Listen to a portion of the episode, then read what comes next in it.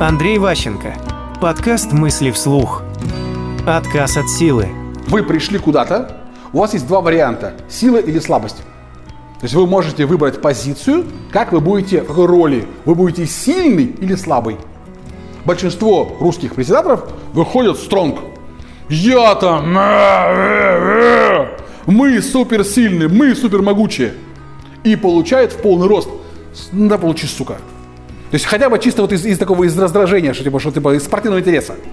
Поэтому я вам не советую, не советую вам всем быть сильными. Очень выгодная позиция – беззащитность. Ну мы тут как-то это вот, оно тут так получилось.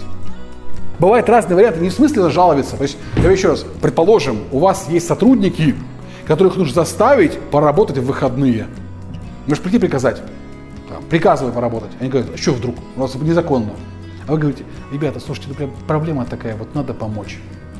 Большинство согласится, да, помочь, что, нормально. Помочь – это слабость, это просьба. То есть нормальный вариант просить.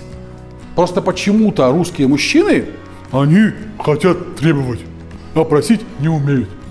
И поэтому очень полезно уметь выступать из позиции беззащитности. Мысли вслух. По материалам курса Андрея Ващенко «Деловые коммуникации 2.0».